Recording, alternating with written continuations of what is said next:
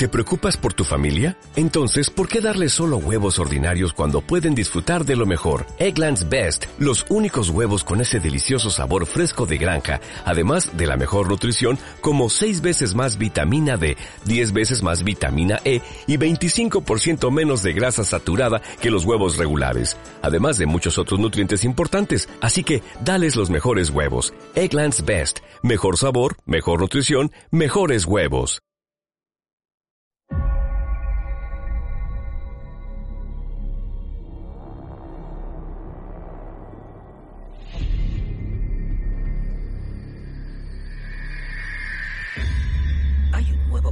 Programa en el Vaticano diseñado para volver a instruir al clero en el rito del exorcismo. Un segundo, ¿quiere que sea exorcista? Dos meses en Roma no es mal sitio.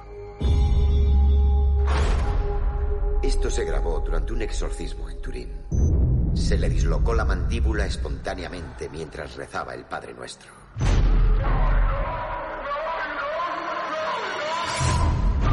Dime, Michael, ¿crees en el pecado? Sí, pero no creo que el demonio nos empuje a pecar.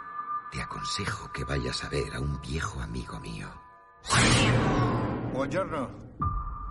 ¿El norteamericano? Sí. ¿No le gustan los gatos? No especialmente. Bienvenido a Roma. Está plagada de gatos. Cuidado, que no entren. ¿Sabe por qué es famoso el padre Lucas? Porque ha realizado más de mil exorcismos. ¿Qué es lo que cree? Que no es el diablo. ¿Un ladrón enciende las luces al entrar en una casa a robar? No. Prefiere que no se sepa que está ahí. El diablo igual. Es complicado cuando la no evidencia del diablo es en cierto modo la evidencia del diablo. ¡Se ahoga! No te veo convencido. No necesita un cura, necesita un psiquiatra.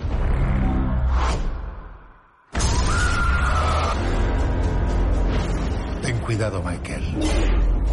Que optes por no creer en el diablo no te protegerá de él. Los primeros signos de una posesión son sutiles, aislamiento social, un temblor persistente en una extremidad.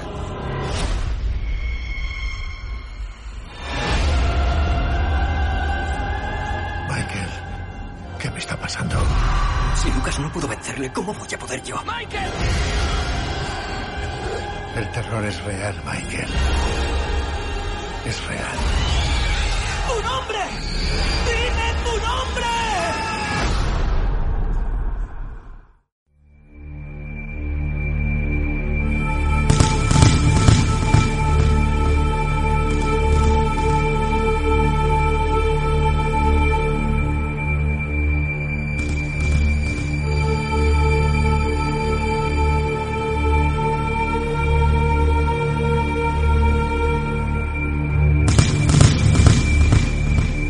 repita conmigo, contra todo maleficio, la siguiente oración.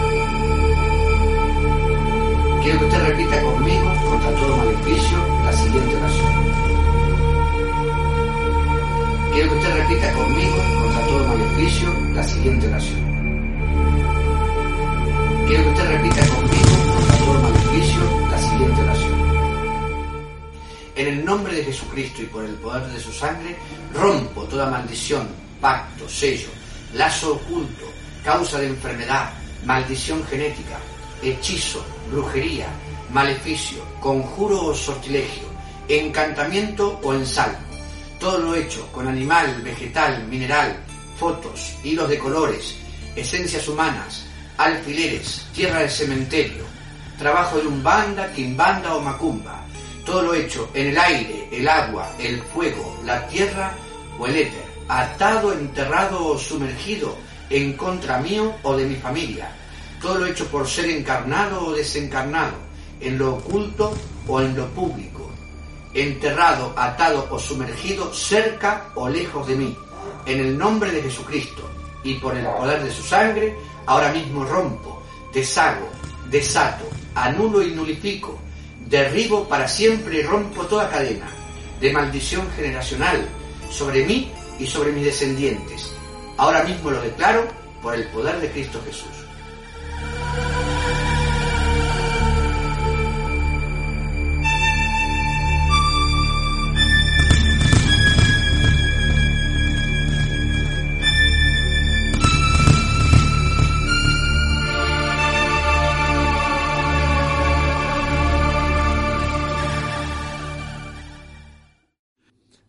El exorcismo es una oración de impetración. Para que tenga éxito, es necesario que en un momento dado intervenga el Señor de manera verdaderamente milagrosa.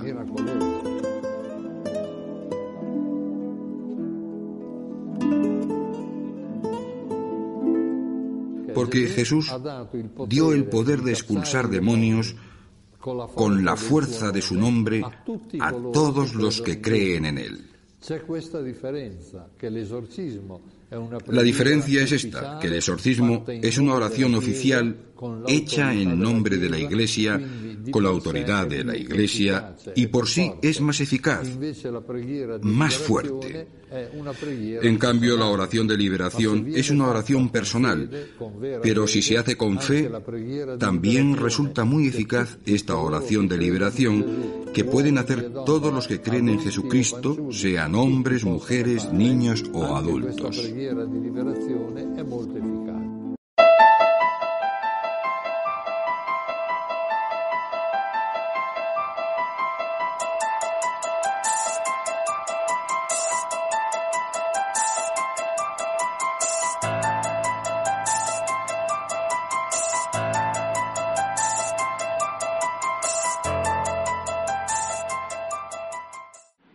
Sacerdotes, religiosas e incluso algunos fieles laicos aprenden cómo enfrentar al demonio, cuáles son sus estrategias y cómo comprobar la existencia de una posesión diabólica en una escuela para exorcistas en Roma. El curso sobre exorcismo y oración de liberación llegó a su edición número 12. Es organizado por el Ateneo Pontificio Regina Apostolorum, APRA, y la Universidad adscrita al Vaticano, propiedad de la Congregación de los Legionarios de Cristo. En el curso, que comenzó el lunes 8 de mayo en la sede del APRA, se inscribieron 240 participantes originarios de 40 países.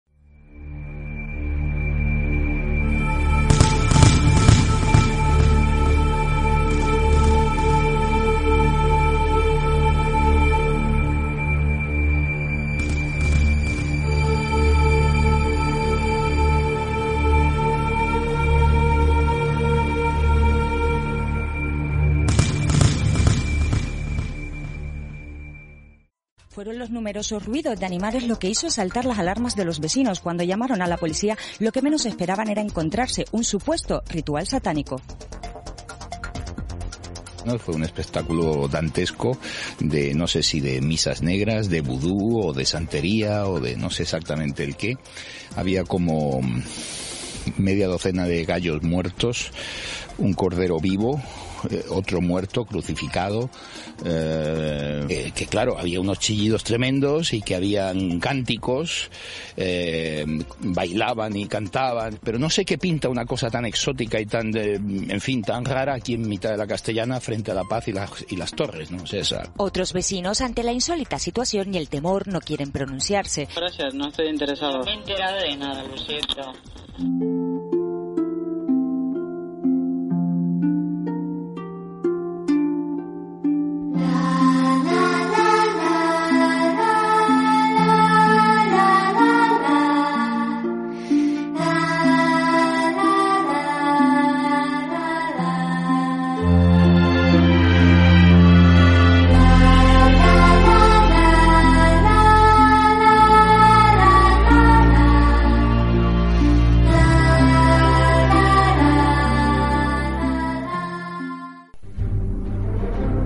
Si te gusta el misterio, visita miguelangelsegura.com, un espacio dedicado al mundo de los enigmas.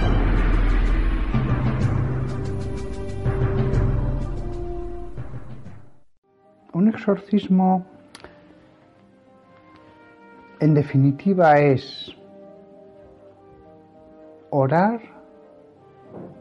para pedir a Dios por la liberación de una persona y ordenar al demonio que salga de ese cuerpo. O sea, es una mezcla de deprecación a Dios y de conjuración al demonio por el poder de Cristo para que salga. El exorcismo es un sacerdote con un libro que va recitando unas oraciones tranquilamente, no hace falta que grite, que en un momento dado le echa agua bendita, que en otro momento puede mostrarle la cruz, hacerle una bendición y ya está. No hay ninguna necesidad de contacto físico, Si quiere gritar está libre de hacerlo, pero no va a tener más efecto por gritar. El padre Amor, yo lo vi eh, y él tranquilamente iba recitando las oraciones con un run run muy concentrado, tratando de poner su corazón en ello, pero que no le desgastaba, no tenía que hacerlo de un modo violento, es una cuestión de fe al fin y al cabo. Entonces, eh, es eso. Así que los que busquen cuestiones de películas, eh, sí puede haber gritos muy espectaculares en el poseso, a veces dicen cosas que impresionan fuertemente, muy fuertemente. ¿eh? Eh, ahora decirlo aquí a plena luz y tal, no, pero cuando uno está en una iglesia y allí ves, por ejemplo, a tu abuela, a la que conoces perfectamente, transformada en una bestia, que con ojos inyectados en sangre te grita con otra voz ronca y unos gritos a veces sobrehumanos, que yo nunca pensé que una garganta humana podía hacerlo, la gente sale muy impresionada. O sea, yo he conocido a hombres y derechos, hechos y derechos, que, me acuerdo de uno, me lo dijo, no, no pude ir a dormir a mi casa esa noche, tuve que meterme en el coche porque vivo solo y durante una semana dormí mal. Cosas así sí las he oído muchas veces pero no porque ocurren hechos extraordinarios en el sentido que nos muestran los fenómenos especiales. Son extraordinarios en cuanto que no son ordinarios, mm, pero no en el sentido de que se van a mover cosas, les va a cambiar el color de la cara o van a levitar. Alguna vez puede que leviten, pero eso va a ser muy raro. Alguna vez yo he oído que me lo han dicho compañeros que han levitado, pero rarísimo.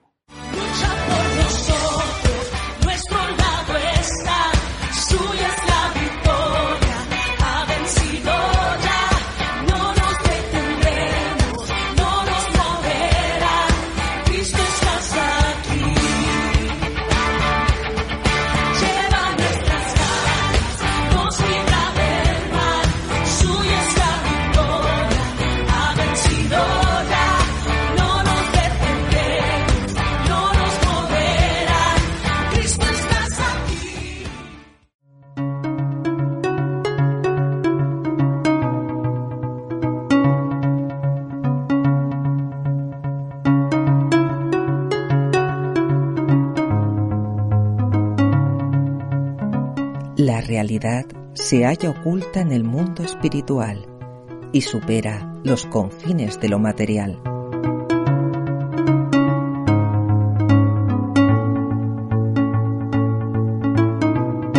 Algunos misterios, enigmas y leyendas nos muestran retazos de esa realidad que permanece oculta, esperando que conectemos con ella para conocer la verdad.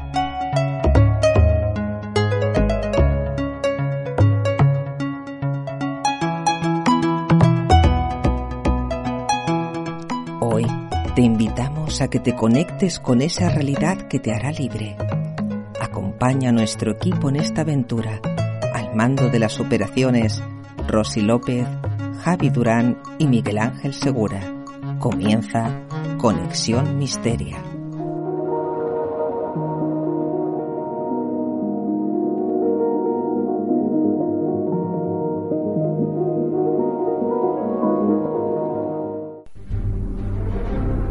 Si te gusta el misterio, visita miguelangelsegura.com, un espacio dedicado al mundo de los enigmas.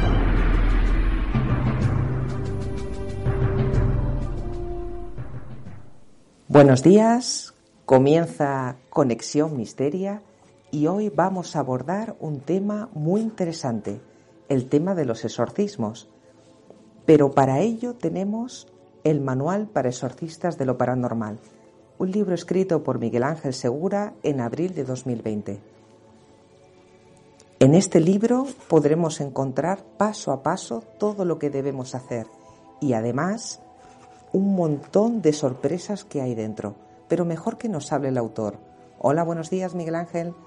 Hola, buenos días, Rosy. ¿Qué tal? Bueno, vaya, vaya tema que nos toca hoy, ¿eh? Este libro para exorcistas de lo paranormal. ¿Qué podemos encontrar en él? Sí, quizá un el título a lo mejor pueda sorprender mucho a los oyentes, porque siempre se ha relacionado el tema de los exorcismos a la Iglesia Católica, aunque también eh, muchísimas otras religiones realizan exorcismos, esto no lo podemos olvidar. Sin embargo, este libro está enfocado para eh, personas que se dedican al mundo de la investigación de los fenómenos paranormales, pero que a la vez quieran realizar exorcismos en lugares donde acontece actividad paranormal, demoníaca o como lo queramos denominar. Incluso exorcismos sobre objetos, maleficios, incluso personas. Es decir, está enfocado para investigadores de lo paranormal que sean personas que buscan la luz y no la oscuridad, porque eh, desgraciadamente en el mundo del misterio eh, hay muchísima oscuridad, muchísimas tinieblas y hay personas que buscan pues ese lado oscuro. Sin embargo, otras lo que hacemos es buscar respuestas porque en realidad somos personas que nos interesa más la luz que la oscuridad. Entonces eh, está enfocado para este tipo de investigadores, incluso de curiosos, de personas que se quieran interesar por estos temas y además de tratar los fenómenos paranormales y las posesiones, creo que desvelo muchísimos secretos y misterios que a día de hoy pues permanecen ocultos o por lo menos no se han difundido de la manera que se tendrían que haber hecho. Sí, sí, es, es muy curioso, sobre todo sorprende ya no solo la parte de exorcismos hacia personas, sino objetos, lugares. O sea, es, es una parte inquietante. ¿Y cómo podríamos empezar con, con este manual? Bueno, eh, hay que decir que yo empecé en el mundo del misterio en el año 2003. Yo cuando me acerco a todos estos temas lo hago más que nada eh, apasionado por el tema de, los ovnis, de la posibilidad de que exista vida en otros planetas. Sin embargo, yo soy una persona que no tiene ningún vínculo con el mundo del misterio ni con personas relacionadas con este mundillo. Y bueno, me, interesaba mucho el tema de, la posibilidad, ¿no? Como digo, de que existiera vida en otros planetas. Y buscando por internet me doy cuenta, caigo en una página en, el que, en la que se organiza una alerta ovni. Yo no tenía ni idea lo que era una alerta ovni y empiezo a indagar un poco y bueno, mm, por lo que leo, es una reunión, un grupo de personas se juntan para ir a un lugar determinado a observar el cielo por la noche y ver las estrellas. Incluso recuerdo que eh, hacían mención de que llevarían telescopios, ordenadores con programas informáticos para ver eh, los satélites, diferentes estrellas y demás. Y me, me, llamó mucho la atención. Porque claro, cuando uno escucha alerta ovni puede pensar, oye, van a ver ovnis extraterrestres y tal. Y no, es una reunión de amigos, de personas interesadas por estos temas, que lo que pretenden es pues vigilar el cielo de alguna manera. Me llamó mucho la atención Vi que, eh, que a, esa, a esa quedada conectaba un programa muy conocido de la época como Milenio 3 en cadena SER y dije, oye, pues, eh, ¿por qué no? Voy a acercarme a este lugar. Pero claro, eso está en Los Monegros. Yo vivo en Tarrasa, hay como tres horas, tres horas y media. Y se lo comenté a un amigo de toda la vida, eh, que se llama Joe, yo pensaba que me iba a decir, tío, tú estás loco, ¿cómo nos vamos a ir a los monegros a ver el cielo, a ver extraterrestres o a, ver estrellas? Cuando eh, yo con este amigo jamás había hablado de estos temas, nunca. De hecho, eh, yo hacía poco que me, interesaba de esta manera por el tema de la ufología. Siempre me había, llamado la atención, pero hasta el punto de decir voy a ir a un lugar de estos, nunca. Entonces yo se lo comenté y el destino, Dios o como cada uno le quiera llamar, estuvo presente en ese momento, porque para mi sorpresa me dijo, vale, vamos a ir. Claro, eh, cuando yo acudo a ese lugar voy totalmente a ciegas en el sentido de decir, yo no sé qué me voy a encontrar allí. De hecho, me acuerdo que con mi amigo bromeábamos y decíamos, ya verás cuando la gente empieza a sacar los telescopios, los aparatos y tal, y nos pregunten, ¿y vuestro equipo? Y nosotros saquemos una nevera con la cerveza, los sándwiches y la bolsa de patatas. Es decir, es surrealista, ¿no? Y bueno, eh, llegamos allí y lo que yo me encuentro es con gente, con personas totalmente normales, personas que son eh, como cualquiera de nosotros, como cualquier hijo de vecino, con la particularidad de que le apasiona el tema del misterio, de los ovnis, y sobre todo a esas personas les llenaba mucho el, fenómeno de las psicofonías. Y esa noche experimentaron ahí, incluso yo no estuve presente en la experimentación, pero fueron a una cueva que había en la zona a experimentar con, las psicofonías. En ese momento yo me doy cuenta de que, porque eh, tenemos que tener eh, presente que a mí los fenómenos paranormales me causaban auténtico pánico, terror. Yo le tenía mucho miedo a todo esto, a pesar de que me gustaba mucho el tema de la ufología, de los ovnis y todo esto. Y cuando yo escucho hablar a todas esas personas, eh, en mi mente cambia algo. Hay un chip que se activa y digo, oye, yo me tengo que quitar el miedo, yo tengo que experimentar por mí mismo esto de las psicofonías y de los fenómenos paranormales. Y ahí es cuando yo empiezo a indagar días después en el tema psicofónico, a experimentar. Poco a poco empiezo a investigar también casas encantadas, lugares abandonados con actividad paranormal. Me voy introduciendo en este tema, aunque me meto de lleno con una idea en mi cabeza, que es la idea que casi todo el mundo tiene, sobre todo cuando se inicia en esto de lo paranormal, y es que todas esas entidades que se comunican son personas que han muerto. Pero ¿qué ocurre? Van pasando las semanas, los meses, los años, y yo me doy cuenta de que hay muchas cosas que no cuadran, de que probablemente no son difuntos los que se comunican ahí. Entonces sigo indagando, sigo investigando, van pasando los años, estoy, estoy resumiendo mucho, porque si no me alargaría mucho tiempo. Voy indagando y descubro que además de que esos seres no son difuntos, son entidades espirituales que nunca han sido ni serán terrenales, que son de carácter maligno y que además se alimentan de emociones humanas, o por lo menos eso es lo que yo creo y son las conclusiones que yo llego. Entonces continúo investigando, continúo indagando y hay un momento en el que pienso que ya no puedo llegar a saber más, es decir, compruebo que los fenómenos son reales, que existe el mundo de lo paranormal, que esas entidades también eh, están ahí, están presentes, pero no sé qué son, lo que sí que descarto es que sean difuntos. Pero llego a ese tope y hay un momento en el que pierdo la pasión, pierdo la ilusión, las ganas, porque creo que ya no puedo averiguar más. Me tomo un parón, aunque yo en ese momento creo que es eh, mi adiós definitivo dentro del mundo del misterio. Y como había escrito algunos libros y me gustaba mucho el tema de la literatura, junto con otros socios abro una editorial. Una editorial donde teníamos imprenta propia, distribuidora propia.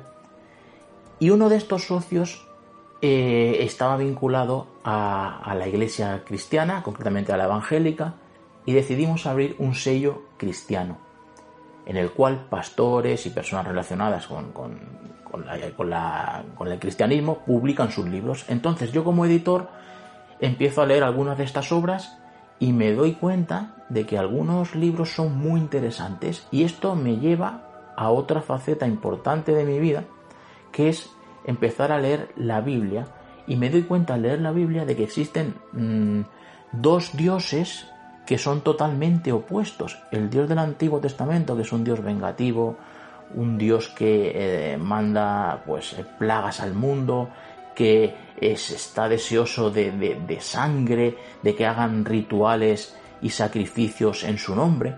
Eh, es decir, totalmente eh, terrible, un Dios terrorífico. Y luego tenemos otro en el Nuevo Testamento que es todo lo contrario, es un Dios de amor, que perdona siempre, que no juzga, que siempre está dispuesto a, acogerte cuando quieras ir a Él, indiferentemente de lo que hayas hecho, de lo que hagas. Y me doy cuenta de que estas cosas, eh, de que no cuadra, para mí no es el mismo Dios, es imposible. Entonces esto me hace plantearme otras, otras cuestiones eh, vinculadas a todos estos temas. Me centro en el Nuevo Testamento y estoy durante 6-7 años estudiando el Nuevo Testamento hasta tal punto de leer prácticamente todos los días, podemos decir que de los 30 días que tiene un mes, 28 días leyendo eh, al menos una o dos horas cada día el Nuevo Testamento, estudiándolo, investigándolo. Y me doy cuenta que hay un vínculo brutal entre lo que no, los fenómenos paranormales y, y el mensaje de Jesús, pero es un vínculo que a mí me da las claves para complementar ese puzzle que a mí no me encajaba en las piezas relacionados con el origen de lo paranormal. Y es cuando yo descubro que esas entidades que yo creía que nunca iba a saber qué eran o quiénes eran, pues descubro que son demonios, que se tratan de demonios y que a esos demonios en otras creencias o culturas o tradiciones o como le queramos denominar, le, eh, las llaman con otros nombres. A día de hoy se, llama, se les llama espíritus malignos, seres de otra dimensión, etc. Entonces, todo esto hace que en mi cabeza me surja una idea. Y es la idea de escribir libros relacionados con, este descubrimiento que yo hago. Libros vinculados al tema paranormal, pero explicando este descubrimiento, mi verdad, a lo que yo llego, la creencia que yo absorbo, mi fe. Entonces, eh, junto con todo esto, en el transcurso que sucede todo esto, yo tengo una experiencia, una experiencia brutal, en la que yo, sin saberlo en ese momento, no solamente soy testigo de un exorcismo, sino que yo mismo llevo a cabo un exorcismo ante una persona, ante una chica que lleva muchos años siendo poseídas por entidades demoníacas. Y todo eso es lo que a mí me lleva a centrarme en el tema de los exorcismos o, de, del libro eh, Manual para exorcistas de lo paranormal. Y así es como llego a día de hoy pues a haber publicado esta obra. He resumido muchísimo, eh, en otros programas podremos profundizar un poco más, pero es el, resumen para hacer un poco la introducción del tema. No, no, y es muy interesante porque es un recorrido que se inicia en el 2003 lo que me sorprende mucho es el tipo de personas que te encontraste en esta alerta ovni, porque lo normal es que la gente vaya a buscar ovnis, pero allí había de todo. Personas captando psicos, o sea, te encontraste con, podríamos decir, todos los ángulos posibles para abordar el misterio. Sí, de hecho, ten en cuenta que las personas que estaban ahí no era la primera vez que organizaban una alerta ovni. Cada año se juntaban y eran un grupo de, personas que se conocían desde hacía mucho tiempo. Había personas como Ángel Briongo, Juan Félix Palma, que son personas muy conocidas dentro del mundo del misterio. Y claro, eh, eh, no solamente les gustaba el tema ovni, eh, de hecho el tema psicofónico era el pilar fundamental para la mayoría de ellos. Lo que ocurre que el, lo que es en sí la alerta ovni, a Juan Félix Palma le, encantaba y tenía telescopios de muy buenos, eh, pero la, la, mayoría era el tema psicofónico lo que les movía. Sin embargo, la excusa era nos juntamos para venir a ver el cielo y bueno, eh, pasamos un rato, una noche divertida entre amigos y, nos vemos. Sí, sí, es muy interesante. Y luego del 2003, ese como inicio en busca de, obtienes resultados más que conocidos y eso te llega como a encontrar lo que se suele decir un techo, ¿no? Como, ¿ahora qué? ¿Qué hay detrás? Claro, tenemos que tener en cuenta que de los primeros casos que yo investigo eh, es el hospital del tórax. Imaginémonos esa situación, ¿no? Alguien como yo que no tiene ninguna relación con el mundo del misterio, que no tiene padrinos dentro del mundillo, eh, que es totalmente ignorante en cuanto a medios de comunicación, eh, a cuanto popularidad se refiere en todo esto, se encuentra con el Hospital del Toras, un edificio de 66.000 metros cuadrados, con la historia truculenta que tiene ese lugar, con ese pasado que tiene que es terrible, con la fenomenología que sucede a día de hoy, con todas las leyendas que se cuentan, con el mundo del cine, de la televisión, de las productoras implicados en todo esto. Claro, eso pega un boom tremendo que yo de, la noche a la mañana me encuentro eh, como en, una burbuja que yo no sabía muy bien lo que estaba pasando, pero lo cierto es que yo estaba en, televisión española, en Tele5, en Antena 3, en cuatro programas como, claro, como Cuarto Milenio, Milenio 3, eh, colaborando con Santiago Vázquez en Radio Nacional de España. Todo eso a mí me viene, es como una bofetada que me da en la cara, que yo no sé cómo gestionar todo eso, pero lo cierto es que todo eso me aporta muchísimo a nivel personal y sobre todo a nivel de fenómenos paranormales. Después también me encuentro en lugares como Torre Salvana, que para mí es la meca de, lo paranormal y es el, lugar más terrorífico de los más de 200 lugares que he visitado en toda mi vida. Entonces, ¿qué ocurre? Que tengo la gran suerte de poder experimentar los fenómenos paranormales en todas sus vertientes y a nivel extremo. Por lo que yo puedo corroborar que la existencia de todos estos fenómenos es auténtica, es real, pero llega un momento en el que yo toco techo, como tú dices, y sé que estos fenómenos existen, sé que hay entidades que se manifiestan, sé que no son, sé que no son muertos, intuyo y estoy convencido de que se alimentan de emociones humanas, pero ¿qué son? Y ahí toco techo. Y eso llega un momento que, joder, es como una losa que tienes encima y que ves que no puedes subir, no puedes subir, y al final pues terminé perdiendo la pasión, la ilusión, y fue cuando me desvinculé del tema del misterio. Pero fíjate, si el misterio tiene vida propia, que incluso desvinculándote llegó por donde menos te lo esperabas, con un sello editorial específico para lo que era literatura religiosa católica. Y ahí es como que, clac, todo encaja, todo parece que empieza a tener sentido.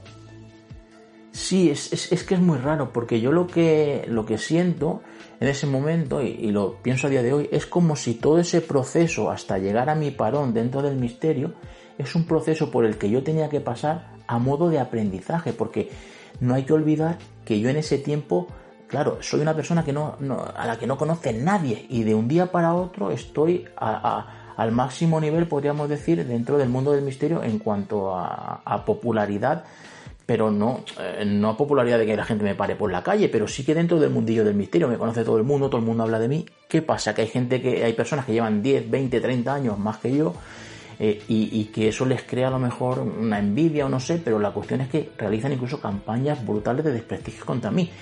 Yo vivo una, un aprendizaje tanto a nivel de, investigador, a nivel personal, eh, a, todos los niveles, un aprendizaje en mi vida que eso sé a día de hoy que me ha servido para aprender muchas cosas. Entonces, en ese parón de varios años que yo tengo cuando me meto en el mundo editorial, a publicar libros a otros autores, porque teníamos nuestro sello cristiano, pero también un sello eh, secular en el que se publicaba todo tipo de libros.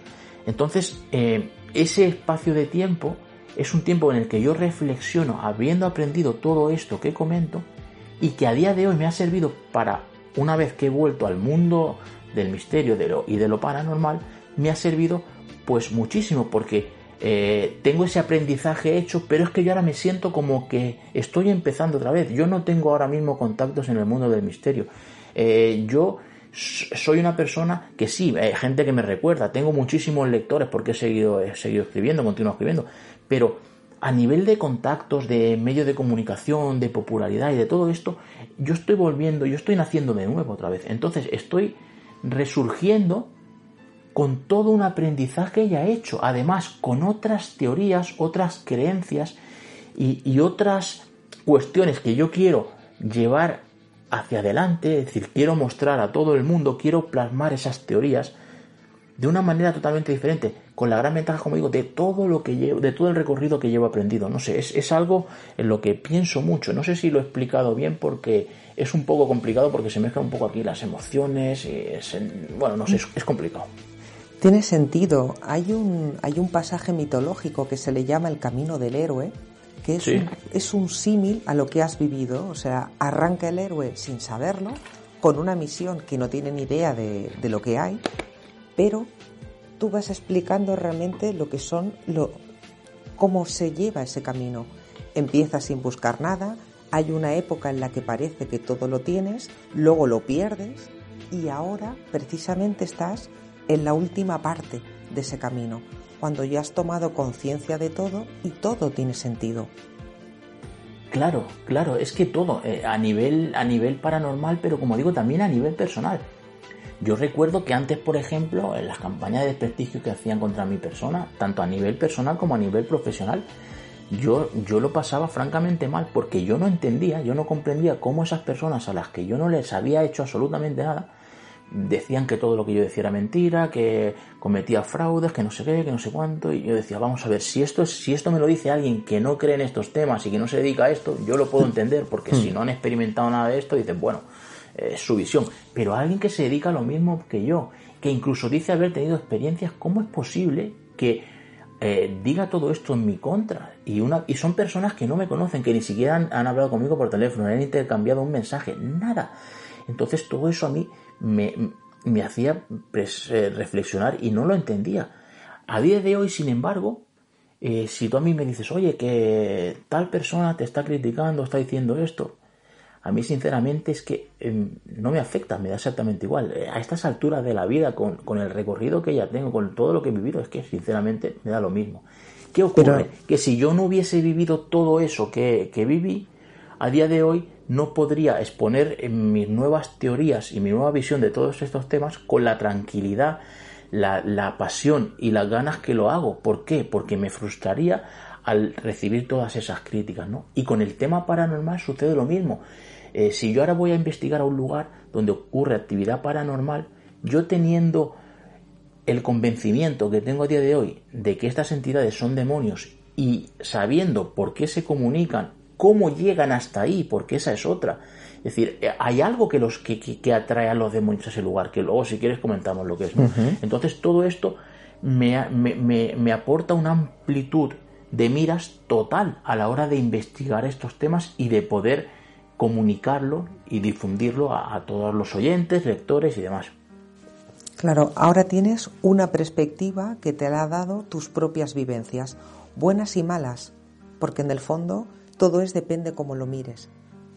sé, que, sé que suena raro, ¿eh? pero de todo se aprende y, en el mundo este tan místico, espiritual, siempre hablan de lo mismo. O sea, en la Cábala, por ejemplo, usan el símil que cuando tú pasas por situaciones con otras personas, en el fondo no te están atacando a ti como persona, tú les haces de espejo.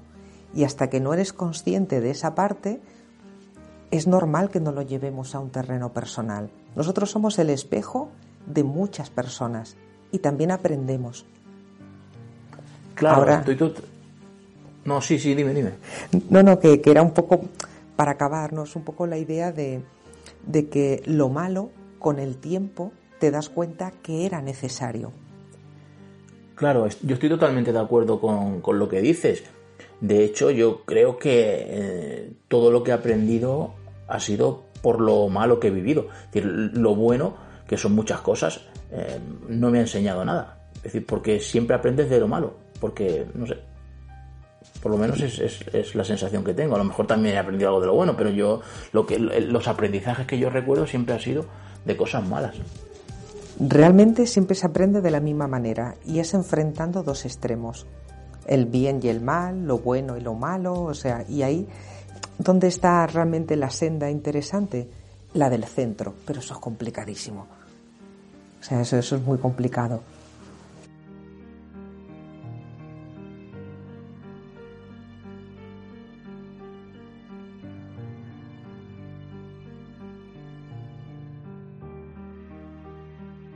¿Sabes lo que pasa? Que cuando tú a veces no eres consciente de lo que sueltas cuando hablas. Es decir, em, en el fondo lo que estás hablando es de una persona que iba por el mundo al principio queriendo aprender sin tener que ir a remolque de nadie y aún así te iban dando palos por todos los lados.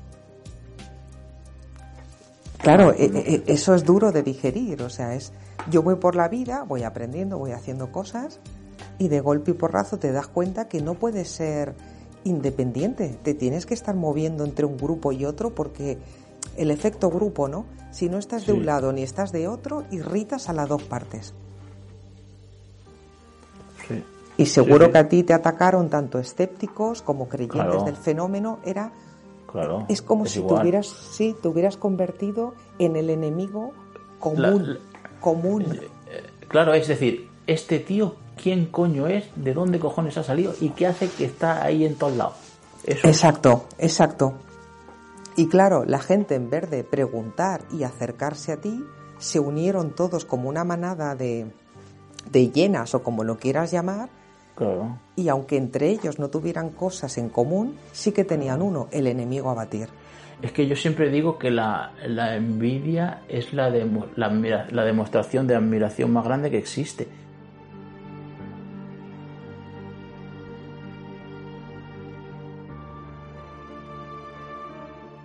El ser humano cuando estamos a nivel individual seguro que nunca tuviste problemas con nadie. No. Pero, pero cuando era la masa, el grupito tal, el grupito cual, ahí era como un muro de hormigón, ahí pa, a lo bestia. A lo bestia. No, no, es que, madre mía, eso sí que es aprender. Como, como digo yo, es como si te pegan una pata en el culo hablando mal y te lanzan a toda velocidad. O, o vas campeando lo que es el temporal o, es normal. O sea, tela, tela, tela.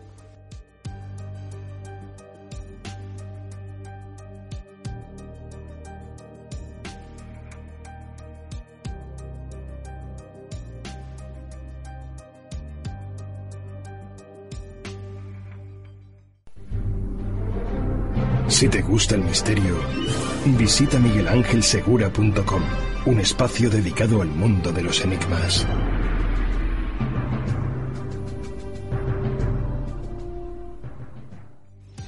Y después de esta introducción tan atípica pero con mucho sentido, vamos a sumergirnos en lo que es el libro del el manual para exorcistas de lo paranormal.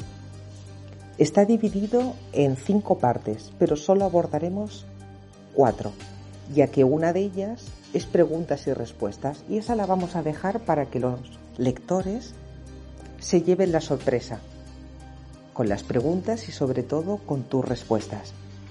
Lo que me gusta mucho de este libro es cómo arranca y es directamente abordando como si fuera un decálogo de fenómenos paranormales. ¿Qué nos puedes explicar a grosso modo de, este, esta primera parte? Sí, eh, bueno, antes que nada, algo que se me ha olvidado comentar antes, y es que eh, los oyentes, el que quiera adquirir el libro, lo tiene disponible en Amazon.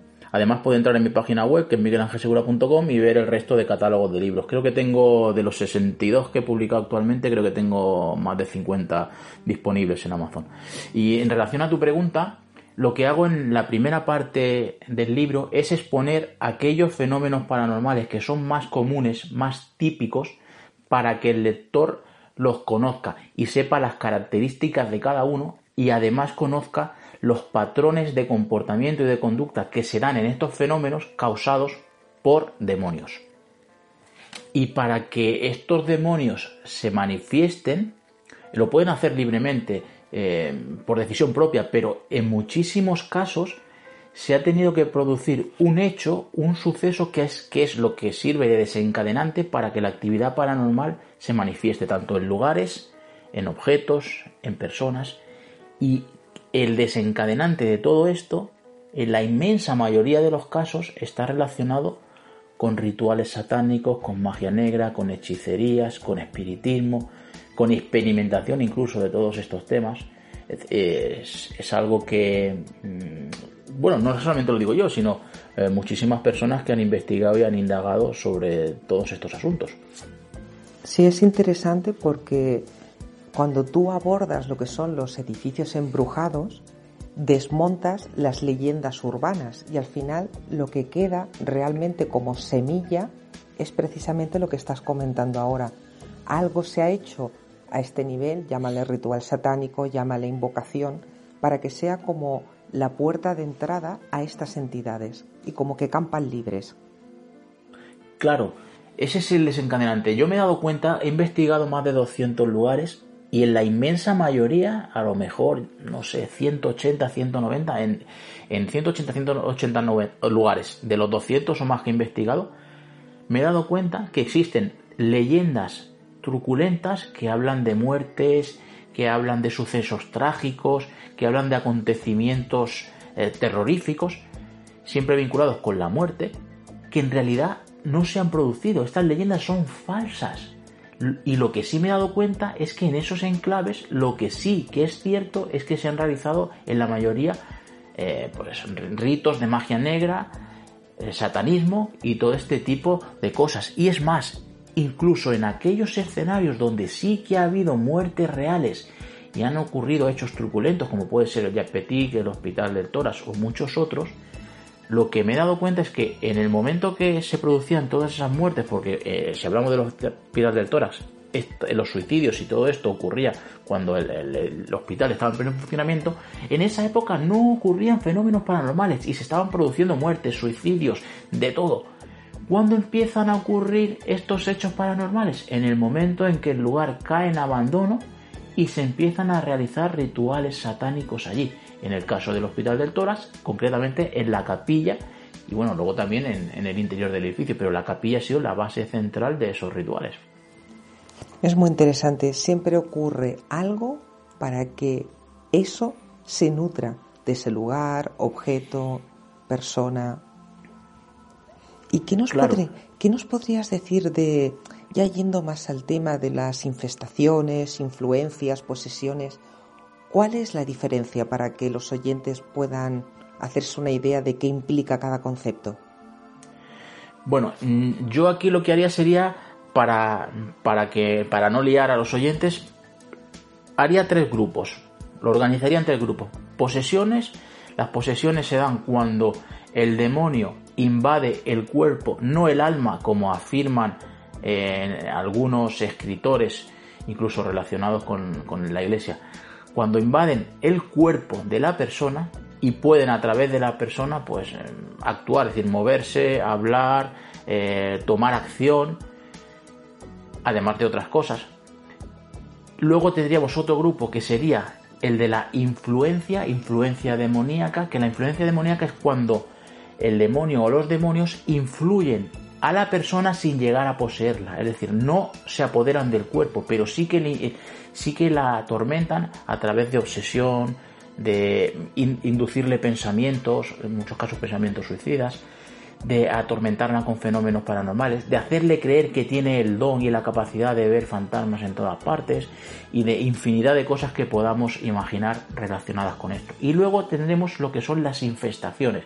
Las infestaciones es eh, cuando en un lugar sucede fenómenos paranormales o maldiciones vinculadas a rituales satánicos o magia negra o hechicerías que se han realizado previamente. Estas infestaciones también se dan en objetos a, través de rituales y de maleficios y cosas de este tipo. Estos serían los tres grupos principales eh, para que nos podamos hacer un poco una idea así eh, a visión general de todo esto que me comentas. Entonces la infestación sería lo que comúnmente se le llama casa encantada, por decirlo de alguna manera, un lugar donde ocurre de todo. Sí, el nombre con el que denominemos esto es lo de menos, es decir, una casa encantada, una casa embrujada sería un lugar infestado, igual que un objeto maldito sería un objeto infestado. Mm, interesante, ¿eh? cuando has hablado antes de que la posesión, bajo tu punto de vista, no ataca el alma, es como, como que no es nuestra, por decirlo de alguna manera, ¿no? O sea, el alma no, no puede ser tocada por este tipo de entidades. El cuerpo sí. Claro, no invade el alma, porque el alma son los sentimientos, las emociones, no invade el alma, pero sí que afecta al alma. Toma posesión del cuerpo, es decir, el cuerpo es como eh, un traje que tenemos, por decirlo de alguna manera, el cuerpo en sí carece de vida, de vida espiritual, entonces sí que puede tomar posesión del cuerpo. Es decir, es como si nosotros tenemos nuestro coche, nuestro vehículo y estamos dentro. Y entra un sujeto nos desplaza al asiento de copiloto y se pone a conducir el coche. Pues eso sería lo mismo, ¿no? Nuestro cuerpo en este caso, haciendo una comparativa, sería el coche y nuestra alma, nuestro espíritu, pues sería el, conductor que pasa en ese momento a hacer de copiloto. Mm. Y una vez aclarados estos tres grupos, llegamos a la tercera parte del libro y es el, previo a una investigación. ¿Cómo, ¿Cómo, una persona puede empezar a, a ver marcadores. ¿Existe algún tipo de señal que identifique que ahí está ocurriendo esto? Claro, eh, para los investigadores de fenómenos paranormales es importante el hecho de constatar la realidad o no de la actividad paranormal. Entonces es, eh, es, importante que acudamos, si acudimos a un lugar donde hay supuesta actividad paranormal, que realicemos una investigación para poder comprobar, para poder captar esos fenómenos y, y de que realmente el lugar está embrujado, está maldito o como cada uno le quiera denominar. Entonces, esta investigación previa lo que nos va a aportar va a ser la información necesaria para saber si un lugar está encantado, pero además si en ese lugar se han realizado rituales de algún tipo, magia de alguna clase, o incluso si han acontecido hechos trágicos y truculentos en el pasado, a pesar de que yo creo que no hay ninguna relación que, vincule la actividad paranormal con los sucesos trágicos ni las muertes, pero nos sirve como previa para tener toda esa información y entonces poder eh, realizar el exorcismo. Que el exorcismo, como veremos más adelante, es algo muy sencillo y muy simple. ¿Y esta investigación previa se requiere algún tipo de preparación o es una recopilación de datos? Es una recopilación de datos a nivel documental para abastecernos de la información del enclave que investigamos, tanto a nivel histórico como a nivel de leyendas, de, captación de testigos y demás, pero también a nivel de buscar esa prueba física a través de psicofonías, de cámaras de vídeo, de detectores de movimiento y de diferentes aparatos que nos aporte esa veracidad de la actividad paranormal, porque si no suceden fenómenos paranormales en un lugar, carece de sentido realizar un exorcismo, aunque como veremos más adelante un exorcismo eh, tampoco es algo que, requiera mucho tiempo, es decir, en, en, un minuto lo has realizado y nunca es algo que pueda ser perjudicial. Por lo tanto, si vamos a un lugar abandonado, supongamos, ¿no? o un lugar habitado donde hay supuesta actividad paranormal, aunque nosotros no constatemos esa actividad, podemos realizar el exorcismo igual, porque no va a hacer ningún daño, al revés, puede servir como protección a ese enclave para que en un futuro pues eh, la actividad paranormal y demoníaca no se plasme allí, o por lo menos eh, a priori. Mm.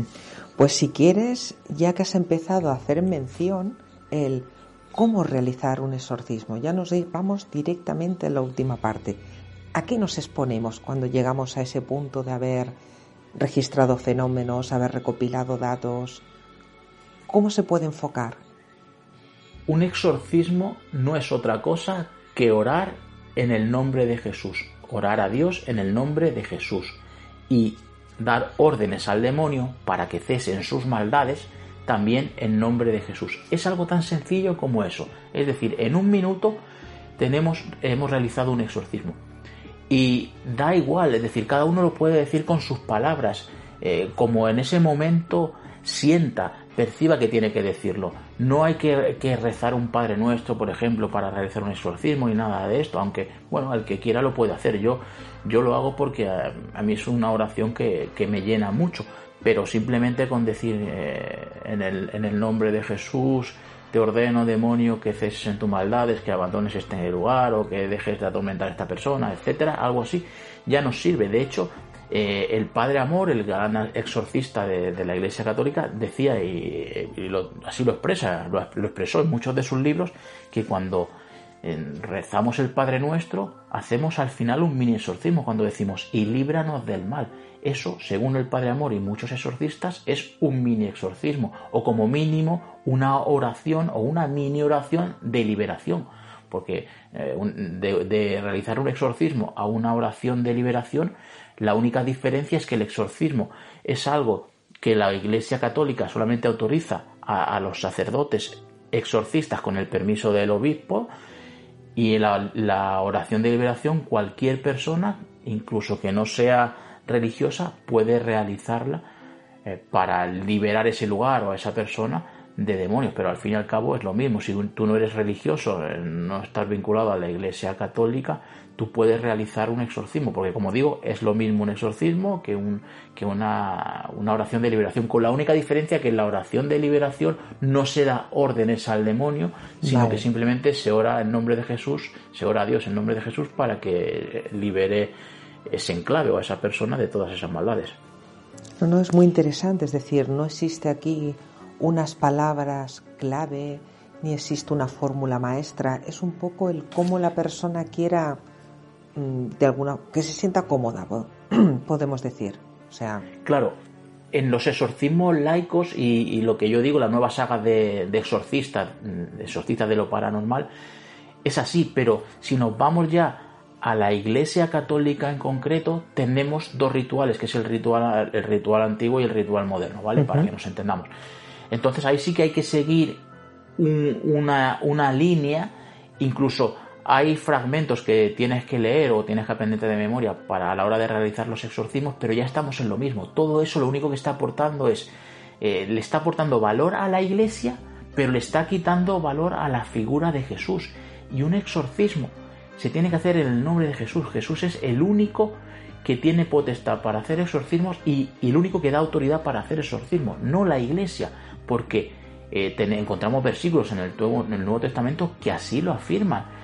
Jesús lo dijo a sus discípulos, eh, id, sanad enfermos, expulsad demonios. ¿Y quiénes son sus discípulos? Todos aquellos que creen en Él. Luego nos encontramos otro versículo en el que uno de sus discípulos le dice a Jesús, hemos visto a unos que en tu nombre echaban fuera demonios, pero se lo hemos prohibido porque no nos siguen. Y Jesús le dijo, no se lo prohibáis, porque no hay nadie que pueda hacer milagros en mi nombre y luego hablar mal de mí. Esto quiere decir que indiferentemente de que tú seas eh, sigas a Jesús o no lo sigas, seas religioso o no lo seas, tú puedes en el nombre de Jesús expulsar demonios, porque si lo haces es porque realmente crees en Jesús.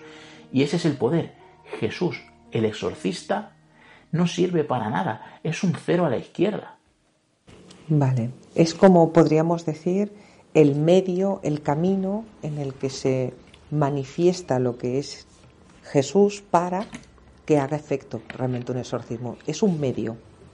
No hay un, no hay un, protagonismo, podemos decir, del exorcista, tal y como nos lo han vendido. Claro, imaginaros que eh, estamos en casa y la luz está apagada. Apretamos con el dedo el interruptor y se encienden todas las luces. Todo es maravilloso porque ya vemos, eh, ya la oscuridad no reina en el lugar, podemos hacer lo que queramos porque eh, es, es, todo muy, muy bonito, ¿no? ¿Cuál es nuestro mérito? Pulsar el interruptor, pero en realidad nosotros no hemos hecho nada. El, el trabajo está en el electricista que montó todo eso para que funcionase. Hmm. Nosotros no, no, es que no tenemos ningún mérito. Pues esto es, más o menos lo mismo. Accionamos lo que es el interruptor. Claro. No, no, es la verdad que muy interesante porque rompes ese esquema tan cristalizado de que, bueno, la típica imagen de la película del exorcista, ¿no? Que llega con el maletín, que necesita como una liturgia específica para llevar a cabo un exorcismo, y tú lo estás planteando de una manera efectiva igualmente, pero sin parafernalia. Es que es así. Es que no tiene ningún teatro alrededor, ni parafernalia, ni nada. Es que no. Es que es algo muy sencillo que en un minuto lo has, lo has hecho. Es decir, ¿qué cuesta, a ver, a todos los investigadores, a todos los curiosos de estos temas, que realmente sean personas que buscan la luz y no la oscuridad?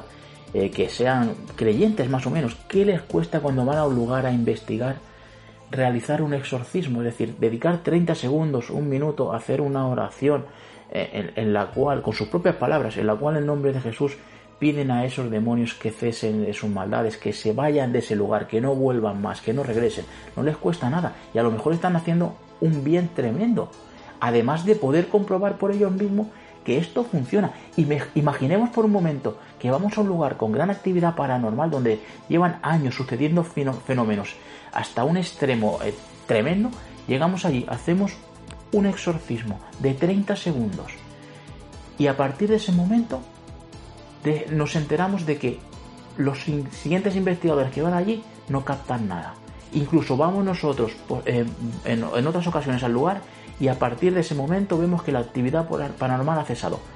¿Qué gran descubrimiento habríamos hecho? Es decir, ¿eso no nos aportaría la verdad? Yo creo que sí, nos estaría aportando la gran verdad que siempre hemos buscado. Es decir, ostras, pero es que en el nombre de Jesús, haciendo una oración de 30 segundos, acabo con, con todo esto. Eso nos lleva al camino de descubrir la realidad que se esconde en el mundo espiritual, en el mundo paranormal y en, y en, todos esos misterios que llevamos años investigando. Y se puede comprobar, lo puede experimentar cualquier persona. No tienes que tener ninguna capacidad especial. Por, pues yo invito a que los investigadores vayan, lo hagan, experimenten y prueben y que luego ellos mismos descubran si es verdad o no es verdad. Es que más sencillo que esto, imposible. Sí, sí, y lo primero que me viene a la cabeza es la anécdota que contaste de precisamente de Torres Albana. Después que fuera el sacerdote, el lugar no ha vuelto a ser el mismo. Claro, yo me reía, yo cuando me, a, mí me, a mí me dijeron que a Torres Albana ha ido un párroco a hacer un exorcismo, yo me, reía, pero es que, vamos, lloraba de la risa, pero qué locura es esta. Claro, yo en esa época eh, obviaba todo lo que conozco hoy, pero a día de hoy digo, es que es normal que en Torres Albana no suceda nada a raíz de eso, porque el exorcismo dio resultado. Y eso que los exorcismos que realizan los sacerdotes católicos para mí no tienen el mismo efecto que los exorcismos que yo estoy eh, explicando aquí hoy. Porque el, exorcista católico cae en el error de, asociar al Dios del Antiguo Testamento con el Dios del Nuevo Testamento. Para ellos es el mismo Dios. Entonces cuando ellos eh, oran o hacen algo, alguna petición en nombre de Dios o hacia Dios, lo están haciendo de una manera dividida, tanto al del Antiguo Testamento como al del Nuevo Testamento. Y no es el mismo Dios. Uno, el del Antiguo Testamento, es el diablo y el del Nuevo Testamento es el Padre, al que Jesús llamaba Padre, el, Dios verdadero. Entonces divide la fuerza y, los exorcismos a veces cuesta mucho de que surjan efecto. Por eso hay eh, casos de exorcismos que han durado semanas, meses, incluso años. Entonces, eh, aún así, claro, el tema de Torres Albana a mí me impactó por lo que digo, ¿no? Me reía en su época cuando me lo explicaron diciendo, pero este tío está loco, ha llevado un párroco allí para que haga un exorcismo en el, lugar. Pero hoy me doy cuenta de que el loco era yo, por reírme y por, y por pensar así. Sí, sí, es curioso. Entonces, hay que tener en cuenta una parte que hasta la fecha no se tenía en cuenta y es la creencia del propio sacerdote, en este caso. Depende a quién te dirijas, obtendrás un resultado otro. Exacto, es que es así. Es que eh, solamente hay que leer el Nuevo Testamento para darse cuenta. Eh, incluso, no sé, pienso que también es un poco ya de sentido común. Si, si yo me dirijo a fuerzas oscuras, negativas y malvadas, pues lo que recibiré ya sabemos todo lo que es. Sin embargo, si yo me dirijo a fuerzas positivas, buenas, eh, fuerzas que, vienen proceden del bien, pues lo que recibiré es todo lo contrario a lo anterior. Es que es, así, es de cajón. El problema está cuando nos encontramos eh, dentro del error y del engaño al que somos sometidos por este tipo de demonios y porque no hay que olvidar que en muchísimos casos estos seres eh, demoníacos como grandes suplantadores de identidad que son, para mí son unos genios eh, dentro del camuflaje y de la suplantación de identidad, se hacen pasar no solamente por difuntos, se hacen pasar también por maestros ascendidos, por Dios, por ángeles celestiales y por un sinfín de entidades y seres para confundirnos, engañarnos, manipularnos y que en nuestros ritos, en nuestras ceremonias, en nuestras oraciones, como cada uno le quiera denominar o lo que haga cada uno, lleguemos a creer que nos estamos enfocando en entidades positivas cuando es todo lo contrario. ¿Cuántas personas hay que han realizado ceremonias esotéricas o espirituales, eh, pues bueno, invocando a seres de luz, a maestros ascendidos y demás, y luego han ocurrido fenómenos paranormales en el lugar donde han realizado esos hechos? Muchos casos hay así, yo he conocido muchos. Sí, sí, es que da, da muchísimo que pensar.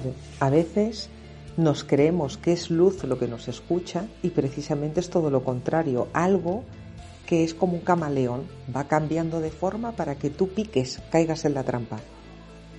Claro, y en la Ouija, por ejemplo, eso se ve, se ve recalcado perfectamente. Todos los que han hecho Ouija alguna vez seguramente se habrán enfrentado a, algo similar. Eh, yo me he encontrado sesiones de Ouija tremendas donde la entidad me estaba diciendo que era una persona que había muerto allí o que había asesinado gente allí y se identificaba con alguien vinculado a esa leyenda truculenta que se encuentra del lugar. Y luego investigas y te das cuenta que la leyenda es falsa. Entonces ahí tienes un claro ejemplo de lo que es suplantar identidad.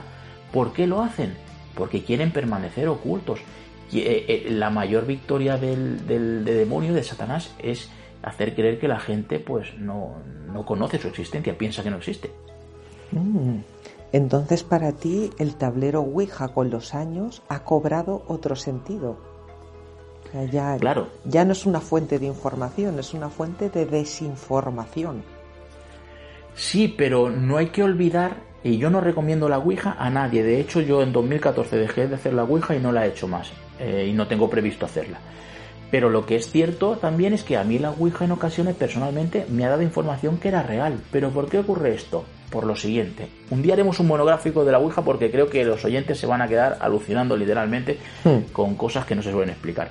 Y es que cuando, cuando un grupo de chavales realiza una sesión de Ouija que no tienen experiencia en todo esto, son adolescentes o no, o no están vinculados al tema del misterio, normalmente sale una entidad que le dice soy Satanás o te voy a matar, vas a morir, vas a tener un accidente y eso crea una atmósfera de terror brutal en todos los presentes.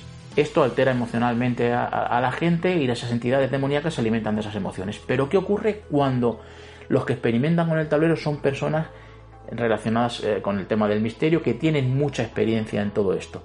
Si la Ouija te dice, como a mí me ha dicho en, muchas, en muchísimas ocasiones, te voy a matar, vas a morir, vas a tener un accidente, pues te quedas igual porque sabes que la Ouija te miente. Entonces, ¿qué ocurre? ¿Cuál es la manera de, alterarte emocionalmente? Pues ganarse tu confianza diciéndote cosas sobre tu investigación que desconoces, sobre el lugar que estás investigando que desconoces, dándote esa información para que tú compruebes que es real y entonces digas, ostras, lo que hay aquí es bueno, tú creas que es bueno porque te está dando información que compruebas que es cierta. Y ahora viene el segundo punto, cuando esa confianza se ha estrechado bastante, empiezan a generar fenómenos paranormales, en muchas ocasiones a petición de los experimentadores, y entonces cuando tú como investigador que vas a buscar ese tipo de fenómenos te los encuentras y en ocasiones como en Torres Albana o, o con una espectacularidad tremenda, ¿qué ocurre? Que sientes una emoción brutal, te alteras emocionalmente, aunque sea de, forma positiva, pero te alteras emocionalmente. Y esa energía que generas a través de las emociones le sirve a ellos para alimentarse. Pero no olvidemos que siempre el fin es hacer daño. Y como nos, ha ocurrido, por ejemplo, en Torres Albana, después de toda esta, o entre medio de toda esta actividad paranormal, la Ouija, la entidad que se las entidades que se manifestaban allí, nos hablaban de un túnel, un túnel en el que había un tesoro y una doncella enterrada, que nos metiéramos en ese túnel. Lo más probable si te metes ahí es que tengas un accidente y que te mates o que te hagas muchísimo daño. Por lo tanto, a pesar de todo, el fin que tiene en estas entidades a través de la Ouija es el crear daño, el crear esas emociones eh, negativas, a pesar de que en muchas ocasiones se apoyen en emociones positivas para intentar al final desviarte del camino. O sea que en el fondo esas entidades a través del tablero van soltando miguitas dependiendo de quién lo use, miedo extremo en adolescentes, en investigadores más como subidón de adrenalina, pero el fin es el mismo, el engaño. Sí, sí, si no te conoce, te pone a prueba para conocer eh, por dónde tiene que tirar para alterarte emocionalmente. Si ya te conoce, porque has estado en ese lugar investigando, porque no sé, tiene la capacidad de, saber algo de ti, porque es que realmente tú no ves a, esas entidades, esos demonios no lo ves, entonces no sabes con quién estás hablando. Entonces, si ya te conocen, van directamente al, grano, al meollo de la cuestión, y si no, te prueban. Y, te prueban de esta manera, Lo primero es, soy Satanás, te voy a matar, vas a morir, te vas a tener un accidente, este tipo de mensajes. Si tú no reaccionas eh, negativamente ante ello, con miedo ni nada de esto, pues entonces ya cambia el tercio. Por eso, personas como yo, que hemos experimentado mucho con la Ouija y que no tenemos miedo al fenómeno de la Ouija, ni teníamos miedo en su día, hemos llegado a vivir cosas tan alucinantes, porque han tenido que tirar esas entidades de recursos mm, a nivel de manifestaciones paranormales y de aportarnos información para intentar llevarnos a su terreno.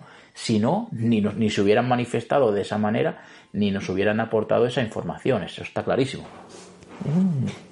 Sí, sí, que la gran mentira también se plasma en un tablero. Y a partir de ahora, ¿cómo vas a enfocar el mundo paranormal? ¿Vas a seguir en esta línea, es decir, de intentar averiguar y liberar, digamos, estos lugares?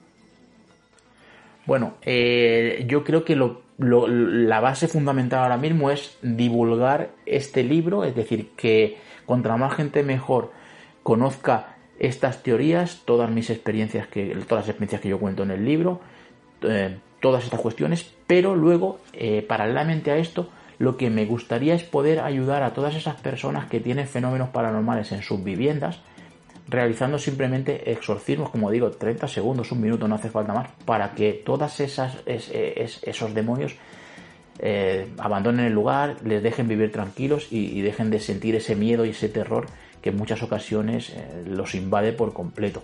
Entonces, esa es la línea que quiero seguir. Además, también, eh, pues el acudir a lugares con supuesta actividad paranormal, verificar si esa actividad paranormal existe o no existe y realizar exorcismo para poder comprobar y, demostrar una vez, otra vez y todas las veces que es necesario que esto funciona. Es la pretensión que tengo. Sé que a lo mejor muchos investigadores dirán, madre mía que te voy a matar, te voy a matar, como, como hagas eso y, desaparezcan los fenómenos paranormales. Pero yo creo que, eh, sí que es necesario eh, el actuar de esta manera. Es que es lo que estaba yo pensando, que como empieces a limpiar lugares, te van a buscar, ¿eh? Hablando en plan cómico. O sea... Mm. Pero si, si eh, limpio lugares, los exorcizo y, y, funciona, es que ahí tienen la prueba. Es decir, ahí tienen la prueba real que han, llevan buscando muchísimo tiempo. Es decir, entonces si en el nombre de Jesús haces un exorcismo para expulsar demonios de un lugar abandonada donde suceden fenómenos paranormales y realmente la actividad se corta, ¿eso qué quiere decir? Eso significa, sin lugar a dudas, que lo que se estaba manifestando ahí eran demonios, no eran difuntos. Entonces ya tienes el origen de lo paranormal. Y por otro lado, te está diciendo que Dios existe y que Jesús es el pilar fundamental en nuestra vida, porque a través de Jesús, en el nombre de Jesús, has hecho que esa actividad paranormal cese y que los demonios salgan de allí escopeteados. Es decir, tenemos lo que estábamos buscando, el origen de todo. Es decir, entonces yo creo que en vez de buscarme enfadado, lo que tendrían es que, de alguna manera, decir, ostras, pues voy a probarlo yo por, por mí mismo para comprobar que esto es cierto. Y también, pues, ser consciente de todo lo que comento, ¿no? Tener esa verdad, ese poder, poseer esa verdad. Sí, algo tan sencillo en apariencia, pero que luego se, se podrá verificar. O sea, mm, se convertirán en lugares, pues, limpios, podríamos decir, a ese nivel. Claro, claro. La idea es crear una nueva saga de exorcistas. Es muy sencillo, es decir, no hace falta. De hecho, eh, mira, y mira que soy reacio al tema de a la, iglesia, ¿no? Pero eh, si, si nos damos cuenta, la inmensa mayoría de los exorcistas eh, de la Iglesia Católica, cuando se, nombran exorcistas, no tienen experiencia ninguna. Es decir, se nombran, adquieren el, título, entre comillas, de exorcistas sin haber ni siquiera estado presente en un exorcismo. ¿Qué quiero decir con esto? Que el poder radica en, en, realizar el exorcismo en el nombre de Jesús. Da exactamente igual que el exorcista tenga experiencia previa o que haya realizado 5.000 exorcismos. El resultado del exorcismo va a ser el mismo. Es curioso, no me lo había planteado de esa manera. No se necesita, digamos, cualidades especiales, sino saber lo que, lo que tienes entre manos para que sea efectivo. Simplemente se necesita tener fe. Si tú tienes fe, ya está. Incluso sin fe puede funcionar. Porque no eres tú el que, el que, el que realiza el exorcismo en sí. Tú eres el, medio, es decir, el, el, que, el que tiene la fuerza y el poder es Jesús. Pues vaya Vaya, vaya historia que nos estás contando, en el sentido de que desmontas el monopolio de la iglesia, en este sentido. Claro, claro que lo desmonto. Eh, yo me siento más cerca de los cátaros que de la iglesia. Los cátaros, que, eran cristianos, los cristianos primitivos, por decirlo de alguna manera que nos entendamos, ellos partían de la base de que existía, de que el mundo material, eh, todo lo que vemos, eh, estaba creado por un dios malo, que en este caso es el demonio, y todo el, el mundo espiritual por un Dios bueno, que en este caso es al que Jesús llamaba Padre. Y la Iglesia Católica ha querido demonizar esto, diciendo que los cátaros ponían al mismo nivel al demonio que a Dios, dándole la misma fuerza. Y eso no es así. El poder de Dios es superior al demonio. Dios creó a Satanás, por lo tanto el poder es superior esto de lo que, lo que decían los cátaros para mí es una verdad aplastante. Yo siempre he dicho, incluso antes de, meterme en todo esto del tema de los exorcismos, del cristianismo y todo esto, yo siempre he dicho que para mí el infierno es la tierra. No hay nada peor. No puede haber nada peor que la tierra. Es decir, vamos a poner un caso concreto, ¿no? Eh, una familia, unos padres que cogen a su hijo o a su hija, la secuestran, lo violan, lo torturan, lo descuartizan y los matan. ¿Hay algo peor para esas personas que, esto? No puede haber nada peor. Antes, que, antes preferían a estos padres que a ellos les hicieran cualquier cosa. Por lo tanto, si no hay nada peor que esto, esto tiene que ser el infierno. Es que no hay más vuelta de hoja. Digamos que ya a través de los cátaros ya empezaste a ver cómo funcionaba realmente. Bueno, de hecho, yo desconocía la historia de los cátaros y yo llego a esta conclusión de un dios bueno, un dios malo, que la tierra es el infierno y tal, mucho tiempo antes. Entonces, eh, cuando yo descubro todo esto, intento buscar información y cuando busco información a ver si alguien más ah, tiene esta teoría o esta visión del mundo, me encuentro con los cátaros y digo, ostras, pero si los cátaros están diciendo prácticamente lo que yo digo, lo que yo pienso. Y ahí fue cuando mi pasión por el, por el catarismo adquirió adquirió tintes importantes. Aunque también digo una cosa, a día de hoy el, el, catarismo que existe a día de hoy, por decirlo de alguna manera, no tiene nada que ver con, el, con, con los cátaros de antaño.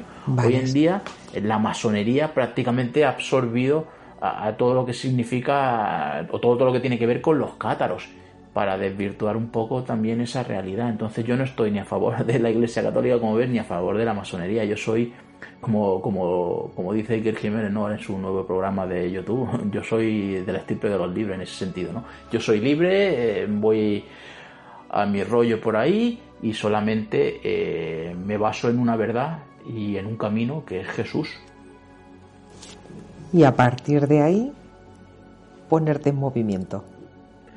Exacto. Y a partir de ahí, pues difundir todo esto. Yo pediría a los oyentes que por favor compartieran el, este programa, que eh, si tienen previsto leer algún libro, que lean, lean Manual para Exorcistas de lo Paranormal, porque se van a sorprender. Si esto les ha parecido interesante, en el libro profundizo muchísimo más en todo esto y que por favor que difundan todo esto, que este mensaje llegue a muchísima gente, porque es lo que digo, es algo que se puede comprobar, no es, no es hablar por hablar, es decir, si vas a un lugar y haces un, realizas un exorcismo, que lo puede hacer cualquiera, vas a comprobar si esto que digo es cierto o no es cierto. Es que es así de sencillo. Por lo tanto, venga, a difundir esto, que todo el mundo se entere, que todo el mundo lo ponga en práctica. Y a ver si eh, de una vez por todas, pues bueno, eh, descubrimos que, esto que, que esta verdad es, es, lo que nos han estado ocultando durante muchísimo tiempo, porque no olvidemos que eh, en muchas ocasiones las propias leyendas que se vinculan a todo este tipo de lugares donde hay sucesos paranormales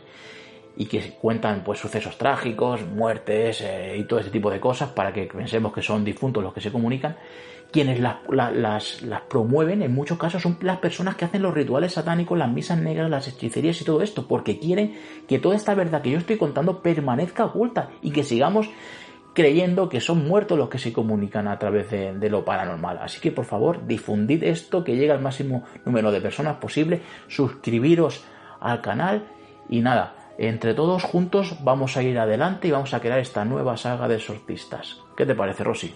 A mí me parece estupendo y aunque les parezca mentira a los oyentes, hemos tratado de puntillas todo lo que se van a encontrar en el libro. Son grandes pinceladas. O sea, aquí es un poco el que la gente tenga una visión global de lo que se van a encontrar, pero hay muchísimas sorpresas dentro.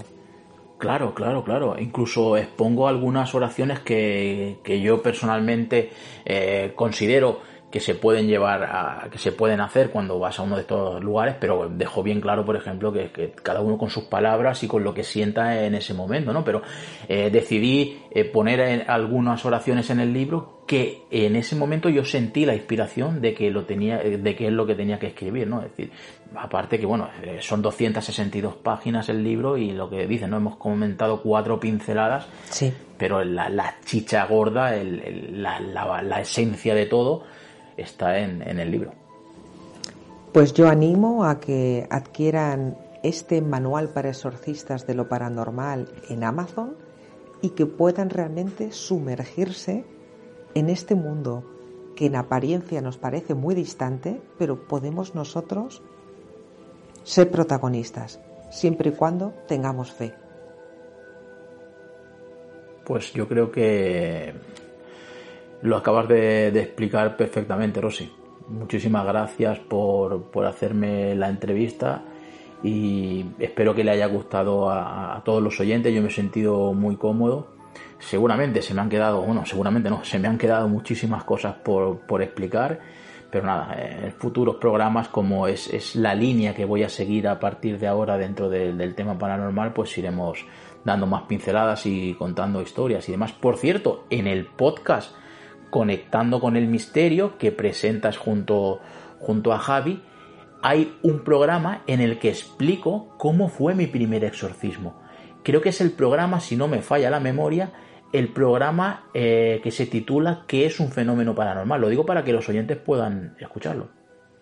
Sí, y en ese programa veréis de primera mano, mejor dicho, en la voz de quien estáis escuchando ahora, el cómo vivió ese, mm, vamos, esa historia que parecía que no tenía ni pies ni cabeza y cómo fuiste solventando la situación. Sí, y además eh, en, el, en el libro la explico con más detalles, con más lujo de detalles, eh, como colofón final, es decir, explico mi primer exorcismo, eh, que me lo encontré sin buscarlo y sin comerlo ni beberlo, como el que dice la cosa. Imagínate, una persona allí, una chica allí, bueno, es que... no cuentes más, no cuentes más, mejor que lo escuchen. ¿Y quién te iba a decir a ti en diciembre que este libro iba a ver la luz en abril? O sea, ya sabías, como se suele decir, puesto la semillita de lo que iba a venir después. Es que eh, yo me muevo mucho por impulsos en el sentido, pero no, no, impulsos a nivel emocional, sino por impulsos a nivel espiritual, por intuición, ¿vale? Dicho de otra manera. y incluso eh, por intuición en, en mi relación con los demás, eh, sobre todo dentro del mundo del misterio, a la hora de con quién tengo que contactar, con quién no, eh, con quién tengo que establecer contactos, por decirlo de alguna manera, a quién tengo que ayudar, de quién me tengo que alejar, me muevo siempre por intuición. Y es una intuición a nivel espiritual. Y no sé por qué, en, en diciembre yo ya intuía algo y fue a partir de ahí cuando me propuse pues el hecho de, plasmar el libro ¿no? tenía en mi mente ya todo es decir era consciente de todo y era simplemente plasmarlo plasmarlo en el libro sí y es muy curioso porque cuando hicimos la previa la grabación del programa te propusimos que nos narraras una experiencia con lo paranormal y realmente nos dejaste mm, impactados porque mm, como que no nos cuadraba. Digo, ¿en serio? ¿Te ha ocurrido eso? Pensábamos que contarías más una anécdota tipo, yo qué sé, un, sonido, una psicofonía, una visión, pero jamás se nos hubiera ocurrido que ibas a contar con lujo de detalles lo que te ocurrió. Bueno, historias tengo para contar infinidad, es decir, fueron eh, los años, más de 10 años que estuve investigando estos temas, eh, pues eh, había semanas en las que a lo mejor, por ejemplo, con el Hospital del Tora, las que iba cinco o seis días al Hospital del Tora. Es decir, eh, eh, tengo experiencias, claro, en el Hospital del Tora, en, Fuente San Cristóbal, en Torres Albana, en, más de 200 lugares y tengo experiencias brutales, brutales. De hecho, si ahora dijera voy a seleccionar las 100 o las 50 más espectaculares de todas, seguramente al hacer la lista me dejaría un montón fuera que en horas posteriores tendría que ir eh, añadiendo y quitando otras, porque decir, he vivido de, experiencias un montón y, eh, las iré contando a lo largo del programa, como hago en, mis libros, ¿no? Porque pienso que eh, hay que compartir este tipo de, de, situaciones para que los lectores y los oyentes pues sepan de primera mano quién soy en este caso, qué es lo que he vivido y cómo he llegado a las conclusiones que llego, porque todo tiene un proceso y un camino. Pues desde aquí te animo a que cuando quieras explicar estas historias, ya lo sabes, ¿eh? O sea, eh, estás en tu casa, Conexión Misteria, y si te apetece, Conectando con el Misterio, para que nos vayas narrando experiencias, porque mucha gente se va a quedar muy sorprendida con lo que tienes que contar. Sí, de hecho ya en mi etapa anterior lo contaba todo, es decir, nunca he tenido peros en en ese sentido, me daba igual, aunque lo pasara mal con las críticas, pero me daba igual que me criticaran, es decir, yo contaba las cosas como las había vivido y lo que había vivido y punto.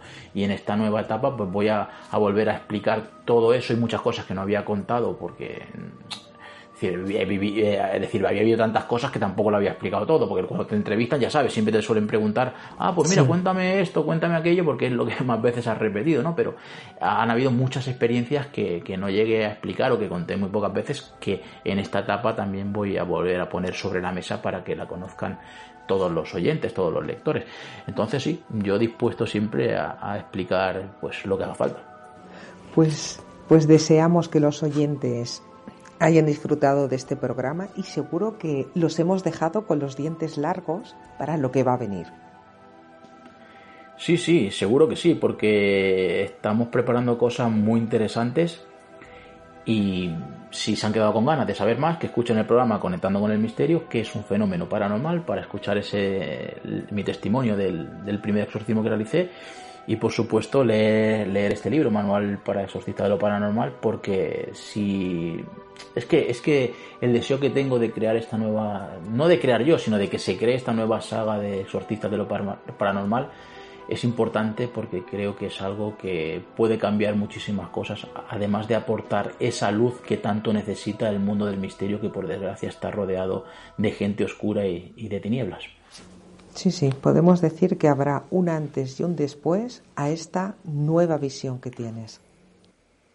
Sí, muchas cosas están cambiando, de hecho muchas cosas han cambiado ya, pero muchas cosas van a seguir cambiando, o por lo menos así lo van a percibir, porque el cambio ya, ya se ha realizado, tanto a nivel personal como a nivel profesional. A partir de ahora es cuando se verán los frutos a nivel público. Pues deseando ver esos frutos y a ver cómo va cogiendo vida propia este libro. Pues muchísimas gracias Rosy como siempre y que el misterio os acompañe siempre de forma positiva. Y con estas palabras nos despedimos en Conexión Misteria. Hasta la próxima.